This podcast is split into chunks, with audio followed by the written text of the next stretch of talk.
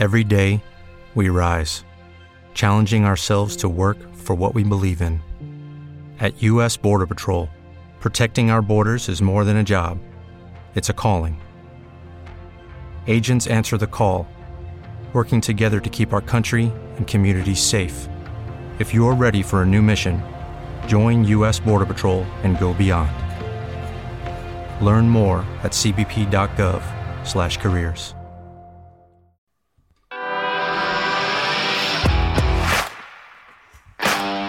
Bienvenido a Esto también es política, el podcast que habla tu mismo idioma, con Mario Girón y Miguel Rodríguez.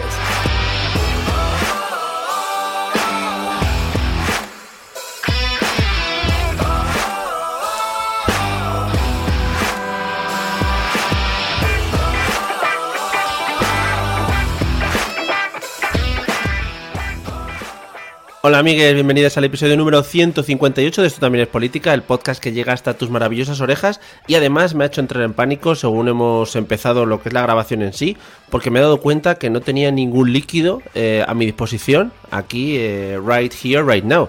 Eh, cosa que junto con mi congestión nasal mi, y, mis, y mis toses, pues puede ser una combinación bastante potente para el día de hoy. ¿Qué tal Miguel? ¿Cómo estás? Pues la verdad, tremendamente seducido por tu poderosísima ah. voz ahora mismo. La verdad es que decir que me estás entrando en los orejos y se me está poniendo el tabique, pero sí, el tabique. Soy Luis del Olmo ahora mismo. Se te está poniendo el tabique que parece un muro de un muro de Ahora mismo el yunque y el martillo, pero no veas cómo voy. Joder, es que no hay nada como potenciar los, los, huesos de la oreja, ¿no? No, bueno, bueno, bueno. Tengo ahora mismo el tímpano no, no. A, tope de power. Está, es que muy bonito. está haciendo, ¿sabes? Está vibrando. Siempre que se habla de rollo seducción y, mm, motivación y tal, se habla de, pues, eh, yo qué sé, que si tienes que hacer preliminares, que si no sé qué. Poco se está hablando de la estimulación del yunque y el martillo para entrar en otros, sí, sí. Es que de toda la vida, para conseguir calor bueno, ¿Mm? yunque y martillo de toda la vida. si lo golpeas al final al ser metales, eh, es un poco que va saltando chispas. Si es que, claro. todo ciencia. Pero vamos a ver, un, buen susurrito, un buen, una buena lengüita así un poquito en los, en los albores de los tiempos. Cuidado si la lengua llega a tocar el yunque o el martillo, eh. Cuidado. quizá, ahí tengamos algún problema, pero, pero bueno, eh, hay, hay, que saber llegar a eso, a esas partes. ¿Estaríamos hablando de, reptilianos en este momento? Hombre, si llegues, si consigues llegar, desde luego, o eso, o Beta Got Talent, porque. joder, cuidado, eh. Chupándole la oreja a Risto Mejide para demostrarlo sería muy bonito. Claro. Eh, sería le, muy La oreja, le mete la lengua por una oreja y, se asoma la puntita por la otra. oh, qué bonito, qué bonito, qué bonito. Pues nada, oye, precioso comienzo y yo creo que sembrar estas imágenes en, la mente de los oyentes, que al final también es una de las cosas que tenemos que procurar, ¿no? Que con nuestras voces hacerles viajar, ¿no? A otros mundos. Sí, a los mundos de Yuppie. No, pero bueno, oye, eh, yo estoy muy cansado de, ir siempre a lo mismo, sota caballo rey. Eh, mm. que, una buena estimulación de yunque y martillo, sí, sí, que eso, eso, te quita las penas. Poco se habla, poco se habla, efectivamente. Bueno, eh, a ver, ¿qué te iba a decir? Eh, tenemos que hacer, eh, hoy antes de empezar, ¿vale? Antes de empezar mandanguita, tenemos que hacer acuse de recibo de cosas, ¿vale? Y hablar un poquito de, bueno, agradecimientos. Nunca lo hacemos. Nunca lo hacemos principalmente porque se nos suele olvidar. Ahora mismo seguramente no sabes ni de lo que estoy hablando, pero ahora te lo... La verdad es que yo te voy a seguir el rollo como casi siempre. Pero vamos, que. Ahora te lo comento. a, tope contigo. Ahora te lo comento. Lo primero, eh, tenemos que agradecer, y aquí voy a decir su nombre mal seguramente, a Nahuel Bristek, eh, porque han hecho un podcast hablando de nosotros. Es decir, es un trabajo. Es un trabajo de final de máster eh, de una asignatura de radio o algo así y han hecho un podcast hablando de nuestra trayectoria. Hombre, larga es, ya. eso sí, eso sí. Lo que excelente, ahí podríamos empezar a hablarlo. Claro. pero, pero es eh, el trabajo era podcast mal, a lo mejor. era lo que no se debe hacer en el mundo del podcasting, creo que era así. Entonces, bien. Entonces sí, han elegido, han elegido bien. Agradecemos sus palabras, por supuesto, y las de su compañera Andrea. Eh, y además han, o sea, han hecho, han salido ya fuera de lo que sería, eh, bueno, han entrado en el mundo, en la jungla. O sea, han entrado a preguntar a, a los telegramers. Y hay varios, eh, varias... Pero, pero, pero, pero, ¿por qué? O sea, decir... Hay varias declaraciones de telegramers diciendo cosas y eso, sí, sí, o sea, saliendo de sus textos y yendo al mundo audio. O sea, que ya es un logro que creo que bastante importante. Sí. Pues nada, eh, no, nos copiéis, es todo lo que os puedo decir. Efectivamente, eso es lo que hay que hacer en esta vida. Y, y el segundo acuse es un saludo que le tenemos que mandar desde aquí a María Fernández, que nos dejó un comentario el otro día en Evox, porque en Evox también subimos las cosas, y dice tal que así, te lo voy a leer y le echamos un, nada, dos palabritas. Me llamó la atención porque dice Oli desde Finlandia. Me acabo de hacer politiker, pero no para criticaros, sino eh, por todo este tiempo de contenido, para daros las gracias. Ah, y para que sigáis nombrando Finlandia en cada capítulo. Yo creo que para nosotros al final Finlandia es un referente de cómo se deben hacer las cosas bien en todos los ámbitos. O sea que, bueno. En este, en este podcast se llama A los Finlandios. claro, que nosotros nos hemos rebautizado. Amamos a los mm. finlandios y también te digo, si no vienes a criticar, tampoco quiero decir. Ya, es que está feo, ¿no? Es, que, me, es que me resulta tan raro que alguien no felicite, ¿no? ya, está feo. En Evox, en Evox, pues no sé, no, no, entiendo. Yo, además en Evox, efectivamente. Claro, claro, no, en mm, otras plataformas sí, pero en Evox. Vale. Si por lo que sea queréis venir a hacer una crítica constructiva, eh, terminarla con un insulto, ¿sabes? O sea, para que nosotros tampoco nos sintamos un poco descolocados, meter un y sois imbéciles o algo así, que siempre, que siempre entra muy bien, ¿vale? Vale. Y nada más, eso era lo que tenía que hacer en el día de hoy. Bueno, yo, yo pues ya que estás, yo voy a dar un saludo a Ángel Blanco, que nos escribió al correo. Vale. Eh, para decirnos que, que muy bien, eh, porque habíamos visto lo, de que el Tribunal Supremo iba ah, es verdad. Mm iba a que, la modificación de la malversación eh, no iba a servir para nada porque el Tribunal Supremo tenía doctrina diciendo eso, bueno, pues eh, eh, o sea, agradeciéndolo de verdad, ¿vale? Pero ya nos conoces, si nos escuchas Ángel, ya nos conoces eh, bueno, pues eh, gracias por darnos la enhorabuena por saber leer, ¿no? A lo mejor. Claro, efectivamente. es que te lo iba a decir. Es en plan, oye, os agradezco que digáis las cosas pues como son, ¿no? Pero tiene razón, tiene, razón. O sea, estaba claro que los 350 diputados que aprobaron eso no sabían leer y nosotros sí. Agradecemos que lo pongas en valor, Ángel. Es que se está viendo poco, se está viendo poco a la gente que sabe leer y bueno, ahora ahora que se van a convertir, ahora de repente todos en, en trans y bueno, va a haber una oleada de gente convirtiéndose rara. Ahora van, a ser van a ser transliterarios, o sea, van a leer al revés. Sí, sí. O algo. En fin. Eh, bueno, pues nada, pues hechos todos estos saludos, como siempre os animamos a que os metáis en el Patreon de esto también es política, para que podamos seguir alimentándonos y para que podamos seguir, bueno, pues eh, manteniendo estas humildes casas que tenemos ahora mismo de 300 metros cuadrados y, poco más. Y, pudiendo leer, ¿no? También. Que... Efectivamente, y pudiendo. y, mejorando nuestra lectura, que siempre es una cosa muy bonita, ¿no? Porque igual sale una palabra nueva, o, yo qué sé, o, te cambian otra vez una tilde. Y para pagarnos el curso este que sale del anuncio en YouTube de ¿quieres aprender a leer más rápido? Pues eh, hay mm. que pagar ese curso, pues alguien tendrá que poner la pasta. Sí, sí, el power reading de ese, eso es espectacular, ¿eh? Tener los libros, vamos, que no, no llegas ni a comprarlos. En la FNAC directamente te lo has leído ya, no hace falta que te lo saques. Sí, sí. Eh, de hecho, pones la mano en la portada y ya tienes la información y un resumen que te ha hecho ChatGPT, ya lo tienes listo. Lo haces como el robot aquel que leía muy rápido. Joder. cortocircuito, cortocircuito grande, donde los haya. Va a haber mucha gente en la FNAC cogiendo libros y haciendo allá. Ah, la leído, venga. Hasta luego. Pero además así, Sí, porque claro, tienes que exteriorizarlo. Y, un poquito de ojos en blanco, ¿no? A lo mejor incluso.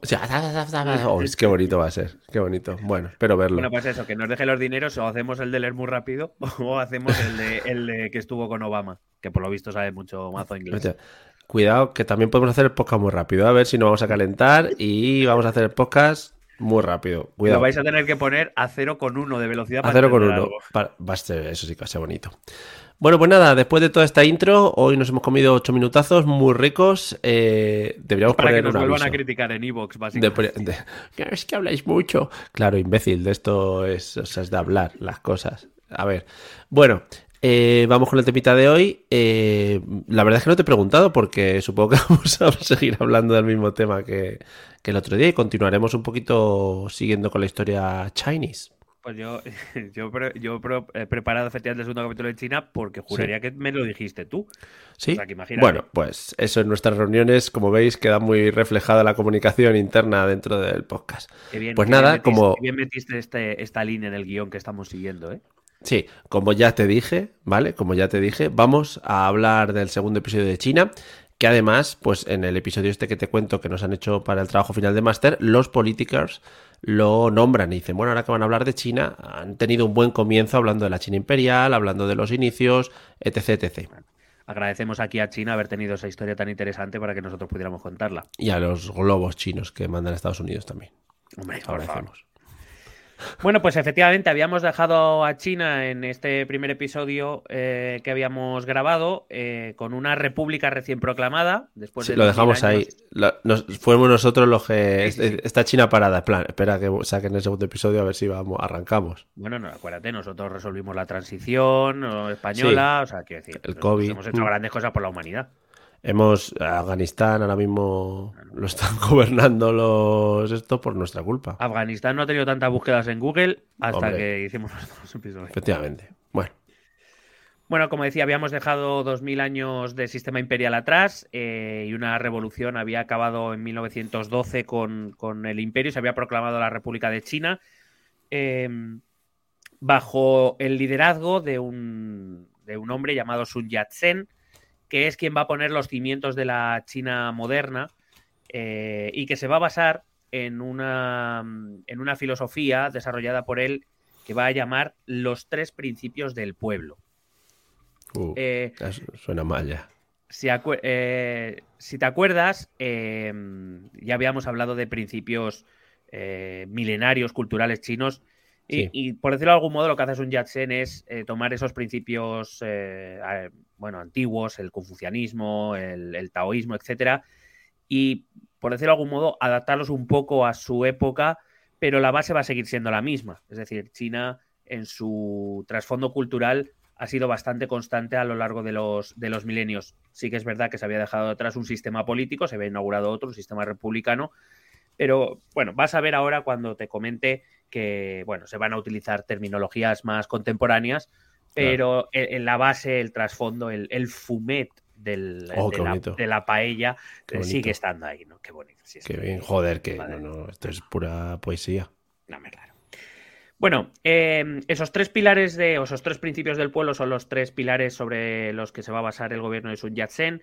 El primero es el nacionalismo. Es verdad que la ideología nacionalista como tal no aparece en la historia china, en tanto en cuanto el nacionalismo es una ideología, como ideología nace en el siglo XIX, es decir, no, no y en, el siglo XIX occidental, más concretamente.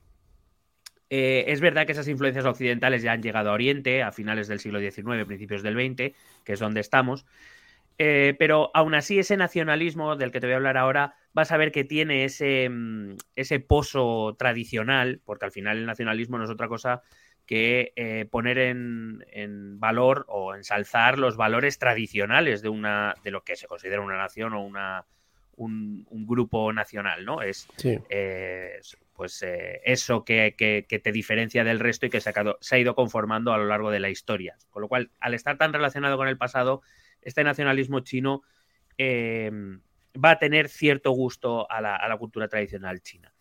Eh, Sun Yat-sen va, a establecer en sus principios ideológicos, en este principio del nacionalismo, que eh, China debía ser una nación independiente y soberana, lo que significaba ser completamente libre de influencias extranjeras. Recordemos que mm. en el siglo XIX China se ve, bueno, pues muy sometida a los poderes occidentales, especialmente a Reino Unido con las guerras del opio y demás y, eh, por decirlo de algún modo, em, de ahora, desde, finales del siglo XIX, principios del XX, Japón va a ser otra nación que va a intentar, eh, bueno, desestabilizar y a la vez someter un poco al pueblo chino.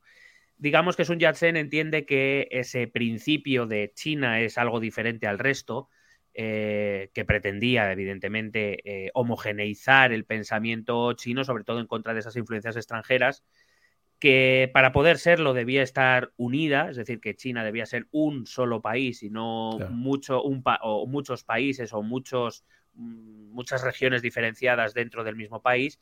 y que, eh, si te acuerdas, otro de los principios debía estar bajo un gobierno fuerte, que fuera honesto, que fuera eh, leal, que fuera eh, que mirara siempre por el bien del pueblo y a cambio el pueblo le recompensaba con su lealtad, que son los principios más tradicionales del gobierno chino desde hace milenios.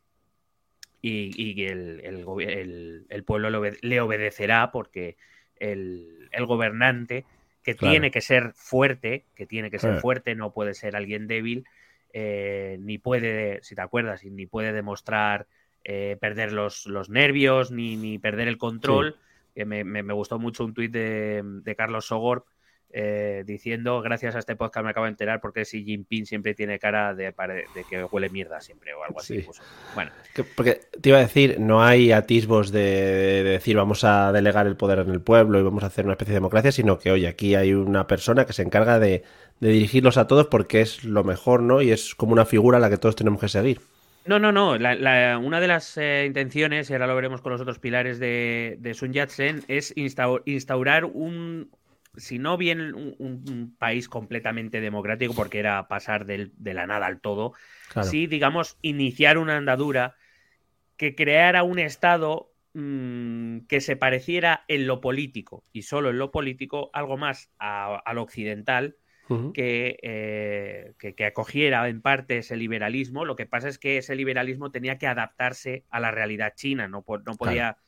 Siempre lo hemos dicho aquí en, bastantes podcasts cuando hablábamos de política internacional, tú no puedes coger una, ley o una medida o, una estrategia política y trasladarla es, eh, literalmente y sin ningún cambio a otro país, porque las realidades son diferentes y por tanto no se responde de la misma manera. Digamos que Sun Yat-sen lo que quiere empezar a construir es una democracia a la China.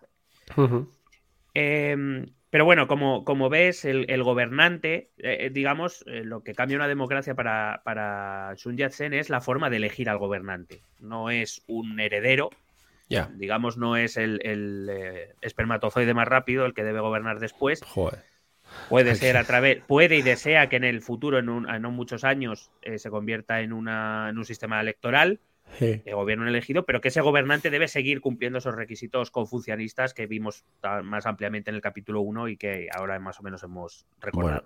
voy a forzar un poco el cierre de este podcast. Aquí en España, por lo que sea, en la monarquía el espermatozoide más rápido, pues sería el más rápido, pero dentro de los más de lentos. O sea, no quiero decir que que el bagaje genético, por lo que sea. A lo mejor con que llegue ya suficiente. Sí, en plan, bueno, el, que, el que alcance, o sea. Bueno, y además en, este, caso no es el espermatozoide más rápido, sino el espermatozoide más rápido que le dé la tecla de hombre. Porque queremos recordar que en nuestra constitución la mujer sigue estando por detrás del varón. Y que, bueno, que el emérito, pues por lo que se ha esparcido mucho espermatozoide, igual el más rápido se quedó en otro sitio. El primero que, llegue a un óvulo con corona. vale, vale, venga. Podemos continuar, gracias. Bueno, pues si tiene que cerrar el podcast, que sea por algo de esto, que sea de risas. Claro. Ya si ya nos han hecho un trabajo para. Claro, ya está todo hecho ya. Hay que plantar un árbol y a correr, venga. Em, además, eh, este principio nacionalista, como te digo, implicaba un poco el fortalecimiento o la creación si bien es cierto que existía ese pozo cultural unitario, digamos la creación de un fondo común, una identidad nacional única, común, más allá de las diferencias culturales o incluso étnicas que hay dentro de un país de la, de la mm, extensión de China, evidentemente hay mucha población y además la propia geografía marca que hay diferencias culturales muy acusadas entre los lugares más alejados. Y esto pasaba por, por anular todos los tratados que la dinastía Qing, la última dinastía china se había visto obligada a firmar durante el siglo XIX eh, con las potencias extranjeras. De hecho, Sun Yat-sen eh, vino a decir que esos eh, tratados se le habían impuesto y que, por tanto, como China no había sido libre de decidir firmarlos o no, que consideraba que esos pactos estaban rotos porque China no, no quería someterse a ningún poder extranjero. Pero, pero, todos, perdón, pero todos o solo los que le venían mal a él en ese momento. Bueno, en general todos le venían mal ya en ese ah, momento. Ah, vale, vale, vale. Eh, dice que mostrando esa fortaleza, China como nación podía ganarse el respeto de las potencias extranjeras y permanecer independiente y soberana, pero que para eso pasaba por conseguir que su propia población creyera que eran una única nación eh, independiente y soberana. El segundo pilar de este, estos tres principios del pueblo va a ser la democracia, que es que te me habías adelantado. Ah, es que te estaba muy nervioso yo por no tener... Eh, al llamarse los principios del pueblo, ¿sabes? Le estaba viendo un poquito de... Eh, bueno, pues que había un agujerillo por ahí, pero digo, bueno, si ya hablamos de democracia, ahora es así.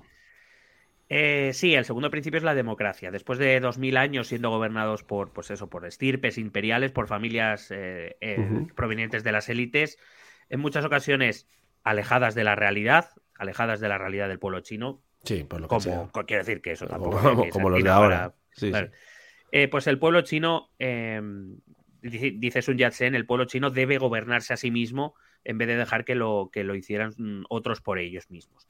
Que de este modo las políticas que debían ser impulsadas eh, desde el propio pueblo responderían a las necesidades del propio pueblo y no como hasta ese momento donde las políticas eran impulsadas por unas élites que respondían a las necesidades de esas élites y no del pueblo chino. Em, así que Sun Yat-sen era partidario de que los ciudadanos chinos eligieran a sus gobernantes en elecciones libres. Sun imaginó un sistema en el que el gobierno rindiera cuentas ante su pueblo y en el que los ciudadanos tuvieran algunos derechos básicos. Él siempre hablaba sobre todo de la libertad de expresión o la libertad de reunión, hmm. que por supuesto eran, eran principios que en China no, no se toleraban así como así. También creía en un gobierno que dotara a los chinos de igualdad de oportunidades para los más desfavorecidos, así como protección social, eh, minimizando sobre todo una cosa que para los chinos, fíjate que ya lo veríamos indicando en, los gobiernos imperiales más o menos desde el siglo XVI, que es intentar minimizar el origen social, el contexto social, para conseguir que una persona con capacidad pudiera llegar eh, y mejorar de facto su vida. Es decir, eh, si te acuerdas, los emperadores a partir de un momento dado instalan filtros para entrar a la administración y que independientemente del origen, los válidos entraban y los no, no. Y los que no. Mm. Eh, Sun Yat-sen está muy de acuerdo con ese principio y entiende que eh, la democracia china debe, debe favorecer esto, debe favorecer que el contexto social sea minimizado a la hora de dar oportunidades a los chinos, que los chinos progresen según su capacidad y no según la familia o la estirpe a la que pertenezcan. Y el tercer principio, dependiendo de dónde consultes, viene, de viene con un nombre u otro. Eh, evidentemente es un Yatsen, eh, digamos, si hablamos estrictamente de la figura, eh, quizá podríamos utilizar uno de los dos que es algo parecido, en inglés es el welfare, es decir, el bienestar, el bienestar social. Él creía que em, la principal función de un gobierno, fíjate qué loco es un Yatsen, ¿eh? Eh, la principal función de un gobierno debía ser asegurarse del bienestar de su pueblo. Joder, está loquísimo. ¿Qué te iba a decir? Perdón, perdón, perdón, perdón, que me estoy... Ah, perdón, sí, sí, ahora te lo digo. Que no te aguantas. No, no, perdón, no, perdón, perdón. Venga, sí, te toca. Me decía que era el conseguir el bienestar de su pueblo y trabajar con el objetivo de mejorar sus condiciones de vida. Pero dependiendo de dónde consultes esta información, algunos lo denominan socialismo. y ahora ya. Venga, ¿Qué te iba a decir? Eh, ¿Qué te iba a decir? Que estás poniendo muy bien estos principios y estoy un poco nervioso porque necesito llegar al siguiente punto para ver si esto de verdad se quedó en principios teóricos o tuvo una aplicación directa o se fue a la mierda posteriormente. Es decir, suena todo tan bien y tan espectacular que me causa eso, inquietud el ver cómo se implementó esto realmente en la sociedad china. Bueno, pues esto es lo que vamos a ver en el capítulo de hoy. En cualquier caso, sí que te diré que como principio fundamental, casi toda teoría sobre el papel es maravillosa, pero que luego la realidad nunca te lo pone tan fácil. Eh, y, claro, Sun Yat-sen eh, implantaba o, defendía estos tres principios, nacionalismo, democracia y, bienestar social o socialismo, dependiendo de dónde lo mires, eh, pero que llevarlos a cabo, intentar implantarlos, no iba a ser nada fácil. Y bueno, que luego la vida te pone ante situaciones complicadas. Que por lo que sé hay gente que, bueno, pues igual esos principios tan chulis chocan contra sus otros principios no tan chulis, ¿no? Que dices, hombre, que a mí me gusta también ganar dineritis por, ahí, claro. Bueno, Sun Yat-sen, por lo menos lo que yo he podido leer sobre él, nunca tuvo, o sea, siempre ha sido una figura respetada y un poco, ahora no, o sea, desde la China comunista no tanto, mm. pero, em, pero es que ahora vamos a ver que esta China que Sun Yat-sen soñó o imaginó, eh, ha tenido una continuidad histórica, nos ha llegado hasta ahora, solo que no en China. Y ahora, ahora llegaremos a eso. Venga, let's go. Decía que eh, para este bienestar, para conseguir este bienestar social, eh, Sun Yat-sen decía que, eso solo se podía hacer mediante reformas económicas, mediante programas de protección social y mediante una acción política. Por ejemplo, él, siempre hablaba que lo más, su tarea o la tarea más importante de, la, de una China verdaderamente libre debía ser crear un sistema educativo robusto que efectivamente, entre otras cosas, minimizara ese contexto social del que podían venir muchas familias pobres. Eh, hablaba siempre de mejorar las condiciones a los trabajadores, hablaba siempre de programas de salud pública, de ahí que algunos les llamen socialismo, que es la intervención del Estado a través de programas públicos. Y, mm, hablaba también de, programas de seguridad social, e incluso hablaba de, de programas que el gobierno debía estructurar para dar a los ciudadanos chinos las cosas más básicas, alimento, agua potable, vestido, lo que fuera necesario, vivienda. Eh, Sun Yat-sen, sin ser tampoco alguien revolucionario, eh, pero decía algo que prácticamente ningún gobierno recuerda. Eh, que el mejor, la mejor protección de un gobierno era una población sin pobreza. Si una población vive bien, el gobierno puede estar tranquilo. Madre mía y, que era la mejor manera de conseguir una sociedad y un país estables. Eh, por lo que sea, bueno, pues no, sé dónde quedaron estos, estos principios en general, ¿eh? No hablo de China, hablo de general. No, no, no, sí se ve en el día a día. La cuestión está en que los inicios de estos principios teóricos, que es lo que defende Sun Yat-sen, van a ser de difícil implantación. Primero porque el inicio de la República ya va a ser difícil per se. Tenemos que ser conscientes de que, entre otros, eh, había dos grandes problemas contra los que ese primer gobierno de Sun Yat-sen, que se convirtió en presidente eh, provisional y que después en las primeras elecciones salió elegido, eh, tuvo que enfrentarse a, muchos problemas, pero sobre todo, sobre todo, vamos a centrarnos en dos. El primero es que tenía que luchar contra lo que, no, sé si conoces el término entropía, la entropía de las cosas. Em, sí, bueno, te dejo que lo expliques.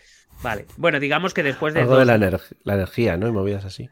Bueno, sí, un poco la, naturaleza de las cosas en el sentido de cuando, cuando las cosas funcionan de una determinada manera durante mucho tiempo, cambiar esa manera de hacer las cosas es complicado, porque esa entropía empuja a hacer las cosas como se han realizado de forma tradicional. Es decir, si yo llevo, si yo todas las mañanas hago una determinada cosa y creo esos hábitos, cambiarlos es complicado, porque mi cuerpo solo, mi mente, y casi sin pensar, ya actúa de manera natural, de manera entrópica o algo Hombre, tenemos el refrán castellano de más vale lo malo conocido que lo bueno por conocer, que igual te limita un poco a, asimilar cosas nuevas o a intentar adaptarte a ellas. Bueno, yo siempre he entendido ese refrán como más bien el em, hemos sido o somos generalmente conservadores de nuestras decisiones eh, porque preferimos algo conocido, aunque sea peor que haya que otras cosas, porque el otro implica un riesgo que no siempre nos gusta tomar. En este, en este caso lo que es es simplemente que durante dos milenios, durante dos mil años, eh, China había sido un imperio. Y esto lo podemos ver, eh, por ejemplo, en la historia española. Quiero decir, España cuando en los periodos cortísimos donde, es bueno, cortísimos, en los periodos eh, donde no hemos tenido rey, es decir, en el sexenio democrático, bueno, sobre todo en la Primera República y en la Segunda República, España se desmadró. Porque aunque es verdad que el rey hiciera más o hiciera menos, que normalmente era menos, pero era como, no sé, era algo raro que, iba en contra nature. De hecho, a quien a, día de hoy sigue defendiendo la monarquía, su primer y principal argumento suele ser porque España ha sido una monarquía siempre. Entonces, que se nos va de las manos, sí, sí, sí. entonces, e, es un poco a eso me refiero, ¿no? Dos mil años de, de imperios eh, habían hecho que las cosas en China funcionaran de una manera determinada. Hay que cambiar eso, porque cambiar un sistema imperial por un sistema republicano conlleva que hay que hacer cambios y algunos de ellos muy profundos. Hay que luchar contra esa fuerza que, empuja a China a seguir funcionando como venía funcionando los últimos dos mil años. Entonces, pasar de un sistema imperial a un sistema democrático era, era complicado. Entre otras cosas porque los chinos tampoco entendían muy bien qué era eso de la democracia. O sea, durante dos mil años a los chinos nadie les pregunta y de repente ahora quieren que los chinos decidan todo. Es que eso te iba a decir, eh, las ideas teóricas de este señor, guay, porque al final ceden mucho del poder al pueblo y tal, pero es que igual no es un pueblo que está capacitado para poder tomar esas decisiones, porque no está preparado o porque no sabe, como tú dices, qué es lo que tiene que decidir ahí. Pero eso, eso, es una, eso es una discusión filosófico-política bastante interesante, claro, en sí, realidad. Me muevo ahí por esos términos. Primero, bueno, te, voy a dar por. Voy a ir por dos, por dos sitios para, para hablar de este tema brevemente. El primero es, es algo que se preocupa, que preocupa profundamente la ilustración, que es quien trae las ideas liberales y por tanto el inicio de un proceso que acabará en la democratización de la vida europea. Eh, pero lo primero que se hace, lo primero que pide la ilustración es educar a la gente. Es decir, claro. Em, claro, no, pero no, no porque el pueblo sea tonto. El pueblo, lo único que lo que dicen es que el conocimiento del pueblo es muy limitado. Quiero decir, el agricultor conoce todo sobre su ámbito de vida o sobre su entorno más próximo, porque además no ha salido de ese entorno. Claro. Y, de repente se le va a pedir que, que decida sobre asuntos que como nunca ha tenido que preocuparse por ellos porque jamás ha tomado decisiones alrededor de ellos, necesita antes conocer sobre lo que se va a decidir. Claro. Y luego está la segunda pata, la segunda discusión filosófico-política, que es muy interesante también, que cuenta de, bueno, pero es que el pueblo se puede equivocar porque al final las consecuencias malas de una mala decisión las sufre quien ha tomado la decisión. lo que pasa es que lo normal está en que eh, por ejemplo, aquí en este podcast yo lo he defendido públicamente, yo jamás, esta frase que se dice mucho de los políticos del pueblo nunca se equivoca cuando vota. No, sí, el pueblo se equivoca, asumámoslo. Como toda organización humana, el pueblo se equivoca, los seres humanos nos equivocamos. Otra cosa es que el pueblo tenemos derecho a equivocarnos porque quien sufre la mierda que vota es el propio pueblo. Quiero decir, al final lo que no es eh, aceptable es que la decisión de un memo me afecte a mí sin que yo le haya elegido. Claro, claro. Eh, eso es lo que me fastidia. Ahora, si yo elijo un memo... Te lo comes. Sí, pues sí. claro, pues claro, si lo voy a sufrir yo porque lo he elegido yo, joder, pues, Hmm. pues bueno, pues en cierta manera puede ser justo. Eh, entonces viene, viene a ser un poco esto. El, el, pueblo tiene, tenía en estos momentos un pueblo, claro, completamente eh, analfabeto, eh, analfabeto entiendo que, que, no saben ni leer ni escribir, ¿eh? no, no, estoy, sí. no es algo peyorativo, eh, que tiene un conocimiento muy limitado sobre su mundo, incluso sobre su país, eh, estaba en condiciones de elegir gobernantes y de tomar decisiones a, al respecto. Bueno, estando en condiciones o no, mmm, la cuestión estaba en, en, si ese pueblo que va a sufrir las consecuencias de sus decisiones de, tiene el derecho a hacerlo o no. Y es una discusión que se da desde el siglo XVIII en Europa y, más adelante, claro, en otras partes, partes del mundo, claro. Sí, la he querido volver a traer aquí porque siempre tiene que estar la palestra. Perdón, ¿qué te iba a decir?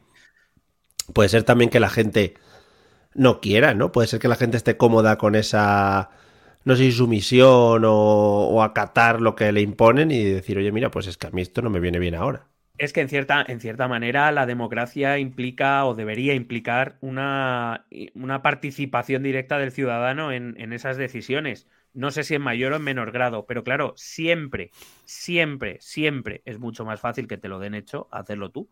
Claro. Esto ha sido así siempre. Y entonces, si te lo dan hecho y te parece mal, pues vas a salvar, te quejas y está fenomenal. Y tu vida, sí. y estos políticos, hay que ver estos políticos, no sé qué, no sé cuántos. Pero eh, si de verdad quieres eh, cambiar las cosas, tendrás que involucrarte y, y hacer las cosas. Claro, con un, si no, viviríamos todos en una dictadura. Al final, que decida uno y ya está. Y, y nos lo comemos todo y, y, punto. Como si fuera, pero como si fuese una comunidad de vecinos que va rotando. Entonces cada vez le toca, le toca a uno. Al que le toque, pues está tocado, tío, mira. Hombre, pues ya te digo yo que entonces aquí en este país no se hace nada. Hombre, ya ves. Venga. Bueno, eso te decía, eh, el primer problema es este, ¿no? El luchar contra un sistema que, que, venía durando miles de años y de repente querer implantar un sistema democrático. Porque si tú, por, por ejemplo, si, si, nos fijamos en cómo se implantan los sistemas liberales en Europa, son procesos largos que llevan, llevan claro. su tiempo. Aquí en España el, el, proceso liberal empieza en 1812 con las Cortes de Cádiz y sin embargo no podemos hablar de una primera verdadera democracia hasta 1931 o si me apuras casi hasta la transición del 78. Entonces, mm. claro, no es un proceso de, de hoy para mañana. Y el segundo problema con el que se va a encontrar Sun Yat-sen es la inmensidad del territorio que se gobierna. Eh, sobre todo con los medios de la época. Claro, tenemos que entender y que además que en estos momentos China es un país eh, muy poco industrializado y por tanto casi todavía podemos hablar de un, de un- de un país en el antiguo régimen muy agrario todavía. Entonces controlar ese vasto territorio desde un gobierno central es realmente difícil. Y eso implica que eh, muchas veces el gobierno no va a tener ni la estructura ni los resortes para poder gobernar desde una capital. Y que en muchos casos, sobre todo en los territorios más alejados de esa capital, donde está ese centro de poder, pues suelen más bien ponerse en manos de señores locales o de oficiales locales ah, que no de ese presidente de, la República que vive a 1500 kilómetros de mi casa, que, al que no voy a ver en mi vida. Entonces, estas dos cosas obligaron a Sun Yat-sen a tener que compartir el gobierno con militares, eh, dado que, entre otras cosas, también buena parte de la, de la estructura del, del, gobierno, del poder central, se va a tener que basar en la imposición militar y también en esos señores locales de los que ya hemos hablado, hablamos mucho en ese primer capítulo, em, más que nada para asumir eh, las zonas, especialmente las más alejadas, bajo su control. Podemos decir que de facto China quedó dividida en varios poderes regionales que, iniciaron una especie de convivencia para intentar construir un Estado unitario que desde luego estaba muy lejos de serlo. Sun Yat-sen intentó elaborar una primera constitución, que es algo que acompaña también a todos los sistemas democráticos. Eh, lo intentó en varias ocasiones, eh, mientras ejercía de presidente. Ejerció de presidente desde este 1912 con un pequeño impasse, pero vamos, básicamente ejerció de presidente hasta su muerte en 1925. Eh, pero sus, esfuerzos fueron vanos porque eh, existían muchas facciones políticas, todavía la facción imperial tenía cierto, cierto poder o cierta em, preeminencia en algunas zonas del país, eh, los señores más alejados, los señores territoriales, los señores de la guerra, pues tampoco querían un poder democrático, ¿no? no iban, o sea, iban un poco en contra de sus propios intereses. Entonces, eh, no se ponían de acuerdo sobre qué tipo de Estado debía ser esta China democrática, qué estructura debía tener el Estado, qué competencias deberían repartirse entre unos y otros, y como no se pusieron de acuerdo, pues eh, lo que hizo fue que estas facciones se fueron enfrentando cada vez más y ese sueño de Sun Yat-sen de crear un poder centralizado se fue haciendo cada vez, cada vez más, más difícil. Cuando Sun Yat-sen muere en 1925 sin haber conseguido eh, crear esa China en China nacionalista, democrática y socialista, en cierta manera, eh, pues empezaron lo que pasa siempre, el caos. Cuando, cuando falta esa figura que servía de referencia, que había sido el gran héroe de la revolución de 1912, de 1911, eh, el gran creador, por decirlo de algún modo, de la China moderna, pues eh, empieza la lucha por, por, el poder. Empezaron, se dieron muchas, muchas revueltas en, en toda esta época entre las cuales yo solo te voy a destacar una. Se dieron muchas, pero yo te voy a destacar una. Vale. Eh, un levantamiento que hubo en la ciudad de Guangzhou, en el sur del país, es en el donde desemboca el río Yangtze, eh, cuyo control fue tomado por un grupo que pertenecía al no hace mucho creado Partido Comunista Chino. Oh, mamá. Claro, entre los participantes de aquel levantamiento había un, por entonces no muy relevante, Mao Zedong, Mao Zedong, que, eh, bueno, que su participación de hecho fue muy menor. A él se le encargó que, consiguiera una milicia de campesinos y obreros y que acudiera a la ciudad para que por supuesto fue asediada por las fuerzas gubernamentales. Eh, pero cuando él llegó ya la cosa estaba ya el pescado vendido y no, no vamos, que no hizo nada. Pero eh, simplemente que veamos cómo de repente, de entre todas esas muchas facciones políticas, hay una que va a empezar a tomar acciones claramente en contra del gobierno, que es este Partido Comunista Chino.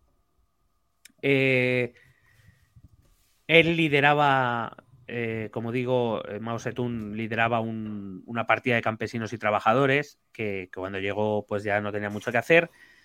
Em, y el Partido Comunista, y en este levantamiento de Jiangsu se van a, enfrentar las dos fuerzas, se va a iniciar un enfrentamiento entre dos fuerzas cuyo enfrentamiento va a durar hasta el año 1949 ya.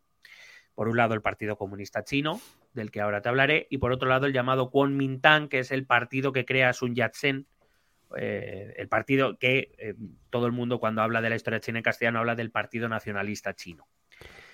Pero cuando hablas de enfrentamiento, ¿es enfrentamiento bélico, enfrentamiento político? Enfrentamiento en, todos los sentidos, incluyendo también refriegas, levantamientos, revoluciones, etcétera, etcétera. El, el, Partido Comunista Chino intentando derrocar al Kuomintang. Curiosamente, el Kuomintang es el que va a recibir la ayuda de la Unión Soviética. Y dices tú, ¿cómo es posible que la Unión Soviética no apoye al Partido Comunista Chino?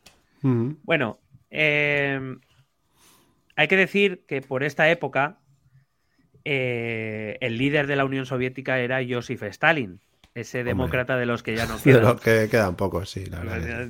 Un referente para nosotros siempre. Estamos hablando del año 1927, ya llevaba tres años en el poder, ya hacía tres años que había muerto eh, Lenin.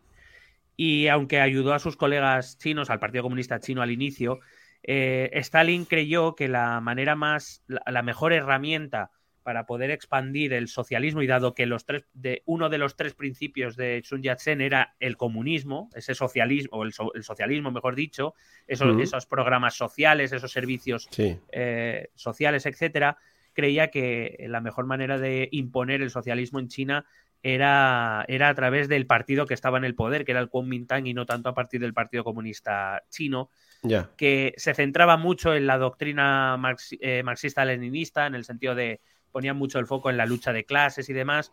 Y Stalin entendía que ese discurso en China no tenía mucho sentido porque China era un país muy agrario. Entonces, e, esos discursos tan doctrinarios, tan dogmáticos, tan aferrados a la teoría, eh, entendían que, bueno, en China no funcionaría muy bien, que el partido en el poder sí tenía tintes nacionalistas, pero también tenía tintes socialistas y que si con, con la presión adecuada podían hacerles tirar por ahí y conseguir implantar el socialismo.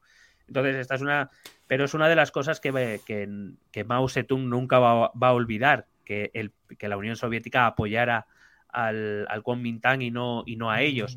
Y de hecho vamos a ver cómo Mao Zedong va a llegar un momento que va a romper relaciones con la Unión Soviética, entre otras cosas porque ellos dicen que, bueno, pues que, ellos tienen su propia visión del comunismo, que está claro que la Unión Soviética no comparte y que por tanto mejor cada uno por su lado. Qué bien. Aunque esto será objeto del tercer capítulo de esta serie. Joder, qué buen tirado ahí. Eh. Ya te digo que tú tienes un sitio en Telecinco, ¿eh? Para lanzar esos ganchos. Joder, no sé si eso es un piropo o qué es eso, pero bueno. Ya, ya es verdad, es verdad. También en esta época, eh, especialmente se va a acentuar tras la muerte de Sun Yat-sen, va a empezar una difícil relación entre China y Japón. Japón es una potencia que tras la Revolución Meiji de 1868 eh, se, ha, abierto ya a las influencias occidentales. Hasta ese momento Japón, como muchos países orientales, se resiste a esa influencia, pero la Revolución Meiji de 1868 abre esa influencia, abre la cooperación comercial y militar a las potencias occidentales. Y Japón inicia una revolución industrial verdaderamente estratosférica, muy rápida. Ya sabemos la capacidad que tienen hmm. los japoneses y los chinos también de, adaptar las cosas nuevas, lo han hecho durante toda su historia y digamos que los inventos que tanto tiempo eh, costaron a los europeos, en cuanto llegaron a Japón, eran copiados casi con perfección, con una perfección absoluta y además a velocidades eh, tremendas. Así que Japón se convirtió en una gran potencia industrial en apenas 40 años y digamos que las islas de Japón se le empezaron a quedar pequeñas. Eh, como todo país que se empieza a enriquecer y que empieza a desarrollar esa, industrialización, igual que le pasa a los países europeos, pues tienen que salir al mundo a conquistar cosas. Y claro, lo que más cerca le, queda a Japón es la península de Corea y China, es, lo que más cerca le queda. Así que eh, digamos que será su área natural de expansión. Ya a finales del siglo XIX ya había habido una guerra entre China y Japón por la península de Corea, que venció Japón. Mm. Y eh, digamos que, aprovechando este, este momento de caos, especialmente como digo, tras la muerte de Sun Yat-sen, los japoneses se van a animar a intentar entrar en China. Concretamente lo van a hacer en la llamada península de Manchuria, que está al norte de la península de Corea, y que es un territorio eh, con, minas bastante ricas. En una época de industrialización, todo territorio con minas es muy interesante y, llama poderosamente la atención de los países más poderosos, que se lo digan a Polonia, por ejemplo. Por ejemplo. Claro. Em, es verdad que Japón ya años antes, en 1915, ya había presentado a Sun Yat-sen las llamadas 21 demandas, donde le exigía al gobierno chino que los ciudadanos japoneses tuvieran y que las, eh, las empresas japonesas tuvieran derechos exclusivos de comercio y que se protegieran sus intereses y demás, cosa a la que Sun Yat-sen se tuvo que plegar, apenas había llegado hacía tres años al gobierno y como te he dicho tenía, problemas internos para aburrir. Eh, con lo cual, al no poder confrontar el, poder, el poderío japonés, pues efectivamente les dio ciertos derechos exclusivos comerciales y demás. Eh, y además, pues eh, no, no, Japón empezó a enseñorearse, sobre todo, como digo, en esa península de, Manchuria. Aprovechando ese levantamiento de Guangzhou del que te acabo de hablar entre el Partido Comunista Chino y, el, y el, el, el, Kuomintang, perdón, el Partido Nacionalista Chino, Japón decidió eh, que era buen momento para, para, seguir expandiéndose por esa península de Manchuria y empezó a financiar a los poderes locales y regionales de China para que pusieran en problemas continuamente y provocaran inestabilidad continuamente dentro de China.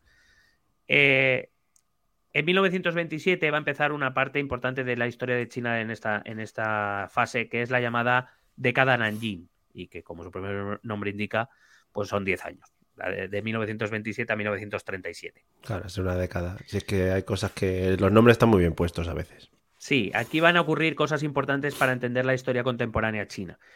Para empezar, vamos a fijarnos en una figura trascendental para entender el siglo XX chino, que es Chiang Kai-shek. Chiang Kai-shek fue el heredero, fue un militar y diplomático em, que, colaboró con, el primer líder de la China republicana y que ahora se va a hacer con los mandos del país y del, del partido. Eh, Chiang Kai-shek em, se pone al frente del Kuomintang, de este partido revolucionario, se pone al frente del gobierno. Y claro, él, él, como te he dicho, además de político y diplomático, era militar también. Y digamos que eso es lo, mm, que, tenía una visión de las cosas más militarizada que la que podía haber tenido Sun Yat-sen. Eh, él empezó, nada más llegar al gobierno, una campaña por el norte del país para intentar reducir a todos los poderes locales eh, a la obediencia y conseguir unificar el país en la medida de lo posible, eh, pero a través del uso de la fuerza. La expedición tuvo éxito. Chiang Kai-shek era un extraordinario estratega y el Kuomintang se convirtió en la fuerza política más poderosa de China. Pero esta manera de hacer las cosas no arreglaba todos los problemas que China tenía, sino que más bien habría a futuros conflictos por parte de los derrotados, eh, a los que por supuesto se apartaba de cualquier posición de poder y que se implicaba la generación de rencor y de empezar a organizarse para intentar acabar con aquel que, se ha atrevido a llevar a los ejércitos y a, y a reducirles por, a través de la humillación, casi podríamos decir. Pero entonces el tema de los tres principios del pueblo ¿O era otra forma de aplicarlos? Es decir, era cogiendo esas teorías, haciendo otra aplicación. Digamos que era, por, podemos decir que era un intento de, conseguir, de llegar a ellos, pero por la vía de la fuerza. Estaba claro que la vía de la negociación no había servido. Sun Yat-sen no había tenido éxito en ese sentido. Claro. Eh, Chiang Kai-shek va a intentar, bueno, pues si no lo hacemos por las buenas, lo haremos por las malas. Claro, vamos a agilizar un poquito esto que se nos está haciendo bola. Venga, dale chicha y vámonos. Chiang Kai-shek estableció su capital en Nanjing, de ahí el nombre de la década, que en muchos casos en, castellano es una ciudad que llamamos Nanking, eh, que está bastante cerca de Shanghai.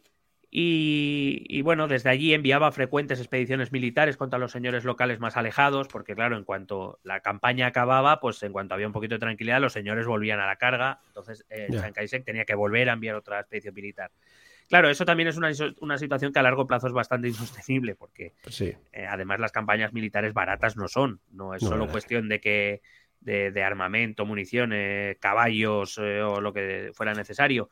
Eh, tienes que alimentar a tus tropas, tienes que pagarles, tienes que vestirles. Es decir, toda, todo conflicto bélico es, es, muy, es muy costoso. Sin embargo, es verdad que Chiang Kai-shek a la manera imperial, en cierta manera, va a conseguir establecer una administración, una, una burocracia bastante eficientes eh, para el poco tiempo que tardó en, levantarla. Em, digamos que Chiang Kai-shek sí que consiguió lo que muchos, em, lo que los emperadores más exitosos de la época imperial habían conseguido, que era eh, ejercer el poder a través de la administración y de sus funcionarios.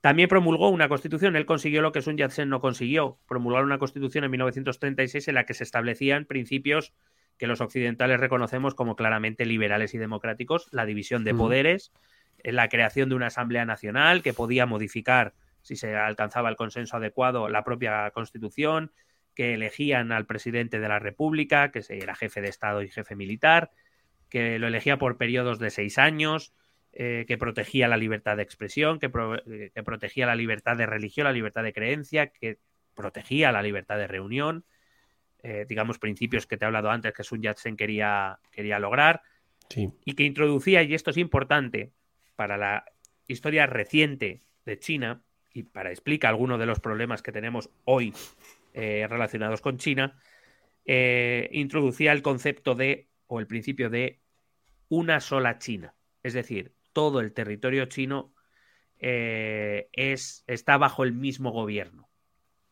Y esto es importante por algo que, te estoy contando todo esto por algo muy interesante. Sí, sí, no, no, estoy Por el que te voy a conectar. El problema está en que esta, el problema es que esta constitución eh, se aprueba en 1936 y un año después eh, estalla la Segunda Guerra Chino-Japonesa, con lo cual su aplicación va a ser prácticamente nula. Y vamos, bueno, para que lo entendamos, esa Segunda Guerra Chino-Japonesa va a conectar directamente ya con la Segunda Guerra Mundial. Con lo mm. cual, China hasta 1945 no va a poder recuperar o a intentar recuperar la senda eh, constitucional. Senda que no va a recuperar, al menos no totalmente.